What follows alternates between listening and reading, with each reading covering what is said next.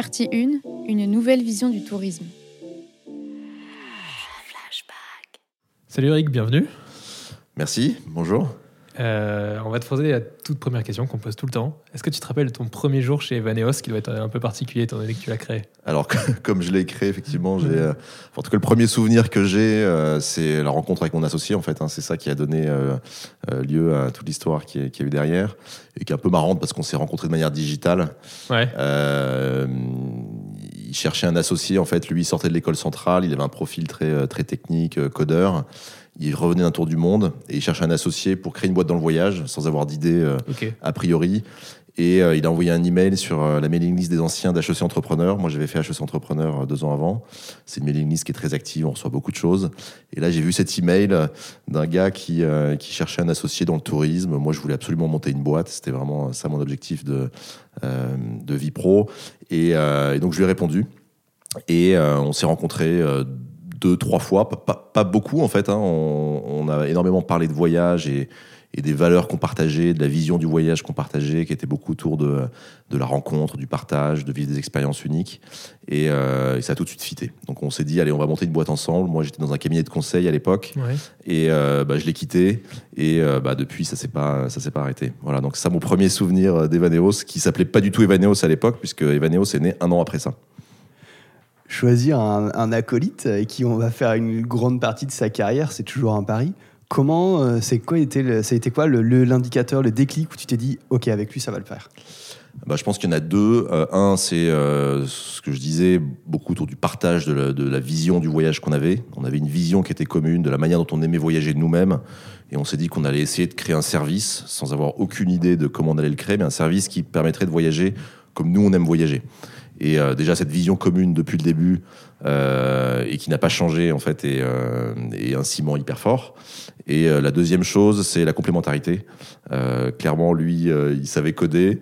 Moi, je savais pas coder. Alors, j'ai appris un peu par la suite parce que le premier site qu'on a lancé, moi, j'ai mis un peu la main à la pâte. Mais j'avais un profil. Alors, j'étais ingénieur, mais j'étais quand même plus attiré par tout ce qui était marketing, business développement, finance. J'avais fait du conseil, donc j'aimais bien Excel. Donc voilà. Donc on se- on- on était vraiment très très complémentaires dès le début. Et, au début, on a vraiment tout fait nous-mêmes avec nos petites mains, quoi. Donc euh, c'était hyper utile qu'on puisse vraiment se partager les tâches. Euh, tu le disais à l'instant, vous, avez porté tous les deux une certaine vision du voyage. Et on te le disait avant d'enclencher le, le, le bouton record. Euh, ce matin, on parlait à, à deux, trois potes ou connaissances qu'on allait faire une interview sur Evaneos et tout le monde disait genre waouh, c'est quoi cette vision du voyage que vous avez, vous, que vous portez? C'est une vision du voyage qui est pas euh, qui est pas enfermante, qui est libre. Euh, moi, je pense que le voyage, c'est euh, c'est un moment particulier dans une année, dans une vie, euh, dans laquelle on vit des expériences qui sont uniques, dont on revient un peu différent aussi. Et donc, on se retrouvait pas dans le modèle un peu traditionnel des, des voyages. euh, euh, en groupe, ou en tous les cas minutés, avec un programme très précis. Ce, ce type de programme, en fait, empêche de, de donner de la place à l'inconnu, à des choses qui n'étaient pas prévues. Et c'est ça la beauté du voyage pour moi. Donc, euh, et en même temps, on se disait qu'il y avait, comme nous, probablement des gens qui allaient avoir des enfants, qui euh, sont peut-être plus âgés, qui n'ont pas envie euh, d'avoir à voyager avec leur sac à dos uniquement, ou voyager, euh, euh, ou ont envie de voyager de manière plus confort que quand on voyage quand on est étu- étudiant. Enfin, j'ai beaucoup voyagé étudiant euh, en mode backpack, Euh, mais on voulait trouver quelque chose un peu entre les deux, qui est à la fois la liberté de ce voyage euh, seul, non organisé, euh, et, euh, le, confort et le support logistique aussi lié à une agence de voyage. Et donc, euh, ça, on l'avait, dès le début. Et en fait, l'idée d'Evaneo, c'est né quand on a rencontré ce qu'on appelle un réceptif. Un réceptif, c'est une agence locale dans, dans une destination, en fait. Et on a découvert ce maillon de la chaîne qu'on ignorait complètement parce que moi, à l'époque, je pensais que les tours opérateurs, euh, ils avaient des employés euh, euh, partout dans le monde, dans tous les pays, pour créer les voyages, accueillir les, clients, etc. Et c'est pas le cas, en fait. Ils font appel à des agences locales, donc des réceptifs, qui sont vraiment, en fait, qui, qui maîtrisent leur destination, qui ont toute l'expertise. Et on en a rencontré un qui était basé à Madagascar.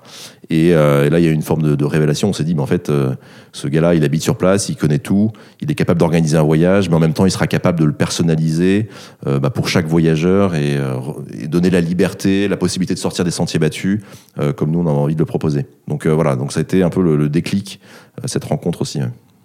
Du coup, c'était votre premier, c'est POC, quoi, le, le- le proof of concept, c'est ça, avec, ce, avec Madagascar. Vous leur avez fait un site, si je me souviens bien. Ouais, c'est ça en fait. Bah, Avec Madagascar, pardon, avec juste le réceptif, pas Bah, C'était un réceptif.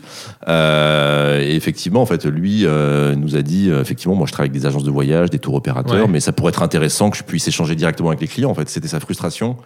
Lui, il connaissait tellement bien son pays que via les tours opérateurs standardisés, euh, il pouvait pas faire valoir en fait tout ce qu'il connaissait et, euh, et faire vivre ce que lui faisait quand il voyageait dans son pays. Et donc, on a créé avec lui un site web. Euh, et c'est là où moi j'ai lu un bouquin de code et, euh, et, et donc Un bouquin de code. Ouais, ouais, enfin, c'était un gros pavé, je me souviens. Moi, j'étais en- charge de la partie plutôt design front et, et Yvan codait tout ce qui était back. Et, euh, et c'est un site assez simple, hein, un site vitrine de quelques pages dans lequel on mettait des idées de voyage à Madagascar et en disant aux voyageurs, bah, regardez, rentrez en contact directement avec, euh, avec cet agent local. Et euh, il y avait un formulaire à remplir et ça, arrivait dans ma boîte mail et, je, le je le transférais euh, à l'agent local. Donc c'était vraiment hyper artisanal. Mais euh, ça nous a permis en fait de comprendre comment ça marchait, euh, comment un voyage se construisait, quelles étaient les, les attentes du voyageur. Euh, et on a tout de suite vu euh, qu'il y avait une relation hyper forte qui se nouait entre le voyageur et l'agent local, qui se mettait à se tutoyer. L'agent local était euh, juste ravi en fait de, de, de- de faire valoir toute sa connaissance, de donner des idées. Et donc on a eu des premiers achats de voyage comme ça. Et, et on a ensuite créé un deuxième site avec un agent local au Vietnam. Euh, puis un troisième euh, en Inde. Moi, j'avais une amie qui était partie euh, en Inde se marier avec un Indien qui avait une agence de voyage. Et donc, je lui ai dit, bah, tiens, tu veux pas lancer la troisième destination avec nous? Et, euh, et au bout d'un moment, on s'est dit, euh, il va falloir lancer d'autres destinations. Si à chaque fois, on doit lancer un nouveau site, ça va être compliqué à, à maintenir. Et donc, d'où l'idée, en fait, de créer un seul site avec euh, plusieurs destinations. Alors, ça, ça paraît complètement évident aujourd'hui, mais en fait, ça ne nous était pas venu en tête avant ça. Et donc, euh, euh, on a créé une marketplace quelque part sans le savoir, puisque euh, on, Hmm. on a commencé à, à mettre plusieurs agences locales sur le site et à faire venir du trafic sur plusieurs destinations. Il y a beaucoup d'entre- d'entrepreneurs qui racontent que le début était très très difficile parce que euh, je pense par exemple aux Gemio, aux MEM, qui ont eu du mal à produire dans des usines parce que les usines préféraient produire pour les gros du marché, les gros distributeurs.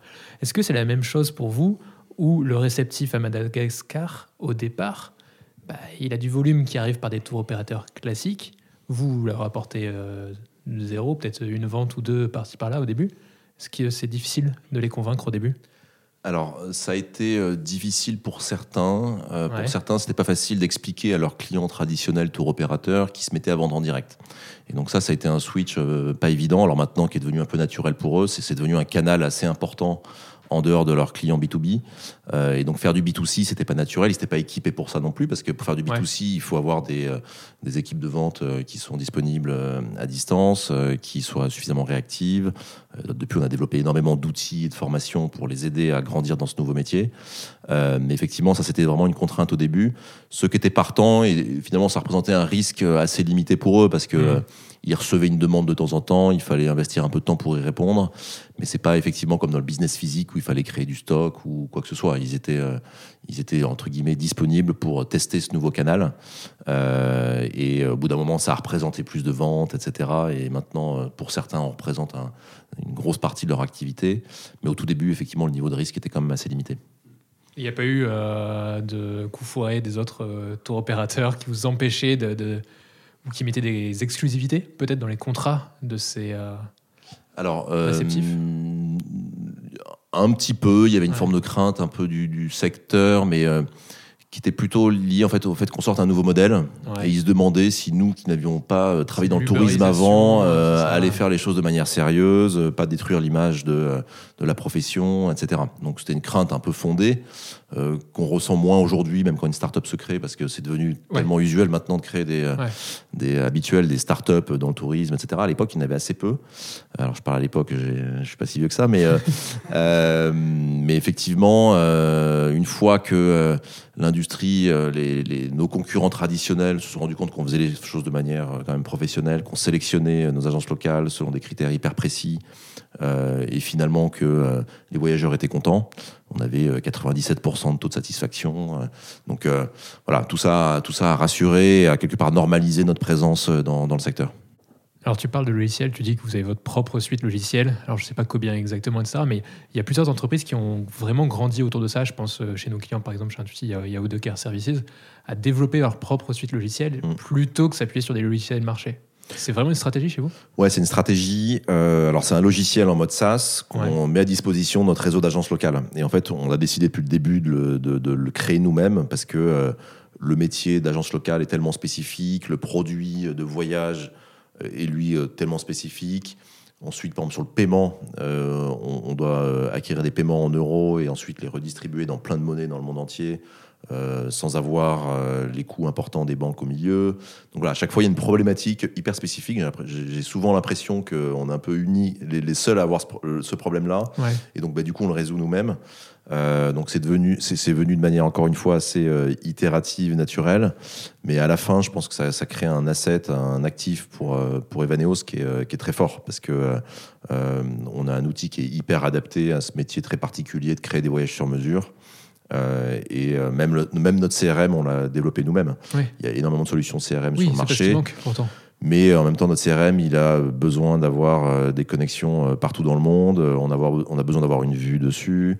Euh, on a des statuts de dossier parce qu'on est sur un process de vente euh, assez long avec des statuts qui sont, euh, qui sont assez différents enfin, dans le temps d'autres process de vente traditionnels. Donc voilà, donc il y a plein de spécificités qui font que bah, on a tout développé nous-mêmes et on a la main dessus en fait. Et euh, avoir la main, c'est quand même, euh, ça nous permet d'être euh, extrêmement libre dans ce qu'on peut, euh, dans ce qu'on peut apporter euh, à notre réseau.